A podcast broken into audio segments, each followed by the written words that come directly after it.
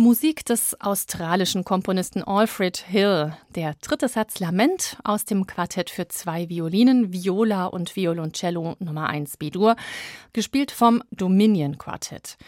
Sie hören die SWR 2 Matinee. Heute geht es um Korallen. In Australien, von wo die Musik eben kam, ist auch das vermutlich berühmteste Korallenriff der Welt zu finden, das Great Barrier Reef. Und Leider passt auch der Titel des Musikstücks Lament sehr gut zum Thema.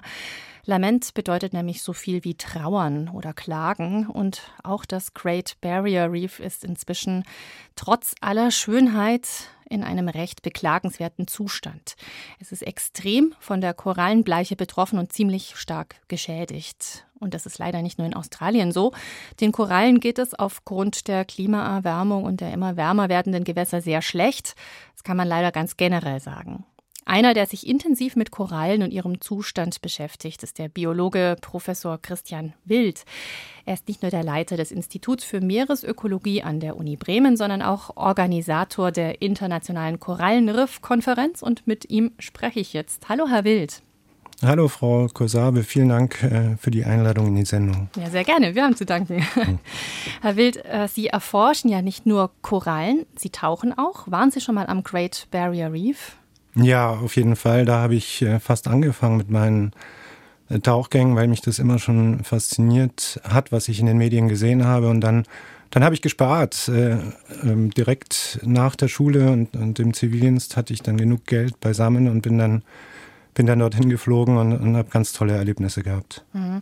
Was man jetzt so hört äh, vom Great Barrier Reef, das ist ja alles immer recht deprimierend. Also die letzten Zahlen, die ich gelesen habe, die waren von 2022. Sie sind da wahrscheinlich ein bisschen besser informiert noch, aktueller. Da habe ich gelesen, dass 90 Prozent der Korallen dort von der Korallenbleiche betroffen sind. Das klingt ja wirklich sehr dramatisch. Wie ist es denn im Moment dort? Ja, das stimmt, was Sie sagen. In den letzten fünf Jahren gab es drei große Korallenbleichen im, im Great Barrier Reef und das ist einfach zu viel. Die Häufigkeit dieser Bleichen, das ist das Hauptproblem äh, für Korallenriffe weltweit. Und was das Great Barrier Reef betrifft, äh, war es in der Vergangenheit so, dass immer nur einzelne Abschnitte betroffen waren und das hat sich geändert. Jetzt äh, ist fast das gesamte über 2000 Kilometer lange große Barriereriff durch diese hitzeinduzierten Bleichen betroffen. Aktuell ist es noch nicht so weit, äh, weil in Australien hat ja gerade der Winter stattgefunden. Die Wassertemperaturen sind also noch relativ niedrig, aber wir erwarten, dass jetzt äh, mit dem Frühling dass die Temperaturen dann auch wieder so hoch gehen, äh, dass wir eine weitere Bleiche dieses Jahr noch erleben werden. Vielleicht können Sie uns noch mal ganz kurz erklären, was da eigentlich genau passiert bei so einer Korallenbleiche. Das Problem ist dieser Stress, dieser Stress, der durch die zu hohen Wassertemperaturen auf die Korallen wirkt. Diese Tiere, diese Korallen, die leben in einem ganz eng umgrenzten Temperaturbereich, in dem sie sich wohlfühlen, von ungefähr 22 bis 28 Grad Celsius. Und sobald die Temperatur nur ein wenig über diesen Bereich hinausgeht, dann kommt es zu Konsequenzen in den Korallen und das bezieht sich vor allem auf die Symbionten. Ganz viele Algen, die millionenfach im Korallengewebe leben, die werden dann abgestoßen, die werden nach außen transportiert und mit den Algen geht nicht nur ein Großteil der Färbung verloren, sondern auch die ganze Energiegewinnung. Also all das, was die Koralle braucht zum Wachstum, zur Vermehrung und auch zur Abwehr gegen andere Organismen. Also die Algen machen nicht nur die Farbe, sondern die versorgen im Grunde auch diese Korallen. Ja, ganz genau. Das sind die Kraftwerke in den Korallen. Mhm. Heißt das aber, wenn die Temperaturen runtergehen, dass sich die Korallen dann auch wieder ähm, erholen können? Also dass diese Algen, diese Symbionten wieder zurückkommen? Ja, ja, das stimmt. Also sobald dieser Stress dann nachlässt und die Koralle überlebt hat, dann kann es auch wieder zur Aufnahme der Algen äh, kommen. Das ist also ein, ein reversibler Prozess. Mhm. Also wenn sie diesen Stress wahrscheinlich nicht zu oft oder nicht zu lange am Stück hat. Kann ich mir vorstellen. Genau, mhm. genau, weil während dieser Bleiche sind die Korallen extrem geschwächt, wachsen fast gar nicht mehr, können sich fast gar nicht mehr wehren gegen andere Organismen, die versuchen, die Korallen immer zu überwachsen. Und umso länger eine solche Bleiche andauert, umso höher ist die Wahrscheinlichkeit, dass die Korallen dann letztendlich auch absterben. Mhm. Was würde denn passieren, wenn die Korallen tatsächlich komplett sterben würden? Könnten wir leben ohne Korallen? Schwer, schwer. Also wir würden sehr, sehr viel verlieren, was auch ganz wertvoll für uns ist. Das beginnt beim, beim Küstenschutz, den die Korallenriffe bieten. Die nehmen 95 Prozent der, der Wellenenergie weg. Äh, das geht dann weiter zu der Einkommensquelle Korallenriffe. Das sind hochproduktive Lebensräume, die liefern also ganz viel Nahrung, insbesondere Protein für ganz viele, für Millionen von Menschen. Sie sind Einkommensgrundlage nicht nur im Bereich Tourismus, aber allein das geht in die Milliarden und wahrscheinlich die wichtigste Eigenschaft, die Korallenriffe haben, ist diese diese Vielfalt an, an, an Lebewesen. Früher hat man gesagt, Korallenriffe wären die Regenwälder des Ozeans. Das ist mhm. überholt. Wir wissen inzwischen, Korallenriffe haben eine höhere Biodiversität, eine höhere Vielfalt als die tropischen Regenwälder. Und das ist nicht nur schön fürs Auge, das ist nicht nur ästhetisch und ökologisch wertvoll, sondern eben auch ökonomisch.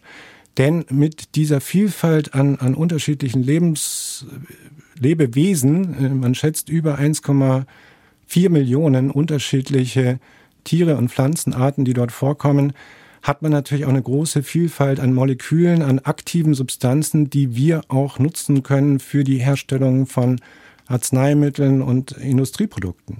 Wow, ja, okay, das sind alles sehr gute Argumente für den Schutz der Korallen. Ähm, das Problem ist jetzt ja aber, die Temperaturen steigen weltweit, auch die Wassertemperaturen und äh, da hat höchstens die Weltpolitik irgendwie einen Einfluss drauf, das aber auch eher langfristig und nicht kurzfristig kann man jetzt nur zusehen und hoffen oder gibt es irgendetwas, was man tun kann? Sie haben ja zum Beispiel diese Korallenriff-Konferenz, die internationale. Werden da auch irgendwelche Pläne geschmiedet, besprochen, was man tun kann, um den Korallen zu helfen? Ja, ganz genau. Ganz genau. Wir haben im Rahmen dieser beiden Weltkorallenriff-Konferenzen, die wir in den letzten beiden Jahren organisiert haben, mit über 3000 Teilnehmern insgesamt aus, aus über 100 unterschiedlichen Ländern und, und auch ganz viele Entscheidungsträger und, und Manager äh, waren neben den Wissenschaftlern hier in Bremen zu Gast. Wir haben genau für diese Weltereignisse haben wir, haben wir eine, eine gut verständliche Expertenpublikation erstellt, wo wir drei, drei Forderungen aus der Wissenschaft an die Entscheidungsträger und an die Weltgemeinschaft stellen, um die Korallenriffe zu retten. Nummer eins ist natürlich, den Klimawandel zu reduzieren mit allem, was wir haben. Und dazu gehört eben die Verringerung der Emissionen und gleichzeitig auch Ansätze, um äh, Treibhausgase, insbesondere Kohlendioxid, aktiv aus der Atmosphäre äh, zu entfernen, weil die Situation so drastisch ist. Darüber hinaus können wir Zeit gewinnen, indem wir die anderen Stressfaktoren wie Überfischung, wie Überdüngung reduzieren. Das sind Faktoren, die sind wesentlich leichter zu kontrollieren, in den Griff zu kriegen als der globale Klimawandel. Und, und wir wissen, wir wissen aus der Wissenschaft, dass wir so Korallenriffe stärker machen können und auch widerstandsfähiger gegen die negativen Auswirkungen des Klimawandels. Und der dritte Ansatz, den wir fordern und gleichzeitig vorschlagen, sind innovative Ansätze aus der Wissenschaft, die den Korallen als Ingenieure von Riffökosystemen helfen, sich besser an den Klimawandel anzupassen und gleichzeitig auch geschädigte Korallenriffe in einer sinnvollen Art und Weise wieder aufzuforsten. Oh, das müssen Sie noch erklären zum Schluss. Das klingt ja auch irgendwie positiv, dass das funktioniert. Wie kann man die wieder aufforsten? Da gibt es eine ganze Reihe von unterschiedlichen Ansätzen. Den meiner Meinung nach besten Ansatz äh, verfolgen Kollegen weltweit jetzt auch äh, in, in Experimenten, die, die sehr erfolgsversprechend sind, dass man von den Korallen während der sogenannten Korallenleiche die Geschlechtsprodukte, die, die Spermien und die Gameten einsammelt. Man macht die Koralle da also nicht kaputt, wie, wie es in der Vergangenheit gemacht wurde in sogenannten Fragmentationsansätzen. Man sammelt also nur die Geschlechtsprodukte ein und, und behandelt sie gut und äh, produziert eine ganze Reihe von, also Millionen von Larven. Und diese Korallenlarven, die kann man dann benutzen, um geschädigte Riffabschnitte wieder neu zu besiedeln.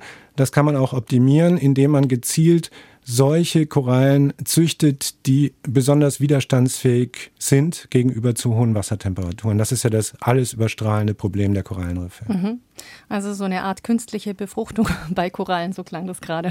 Ja, das haben Sie richtig verstanden. Genau das wird gemacht und auch recht erfolgreich. Ich muss aber dazu sagen, dass solche Ansätze zwar funktionieren, aber wenn es so weitergeht mit dem Klimawandel, dann werden auch diese Ansätze ihre Grenzen haben. Aber man kann mit solchen innovativen Ideen aus der Wissenschaft tatsächlich Zeit gewinnen, Zeit, die wir brauchen, um den Klimawandel in den Griff zu bekommen. Dann sage ich herzlichen Dank für Ihre Zeit, Herr Wild. Ja, sehr gerne. Der Biologe Professor Christian Wild ist Leiter des Instituts für Meeresökologie an der Uni Bremen und Organisator der Internationalen Korallenriff-Konferenz. Vielen Dank für das Gespräch in der SWR 2 Martini. Stein oder nicht Stein. So heißt heute unsere Sendung. Es geht um Korallen.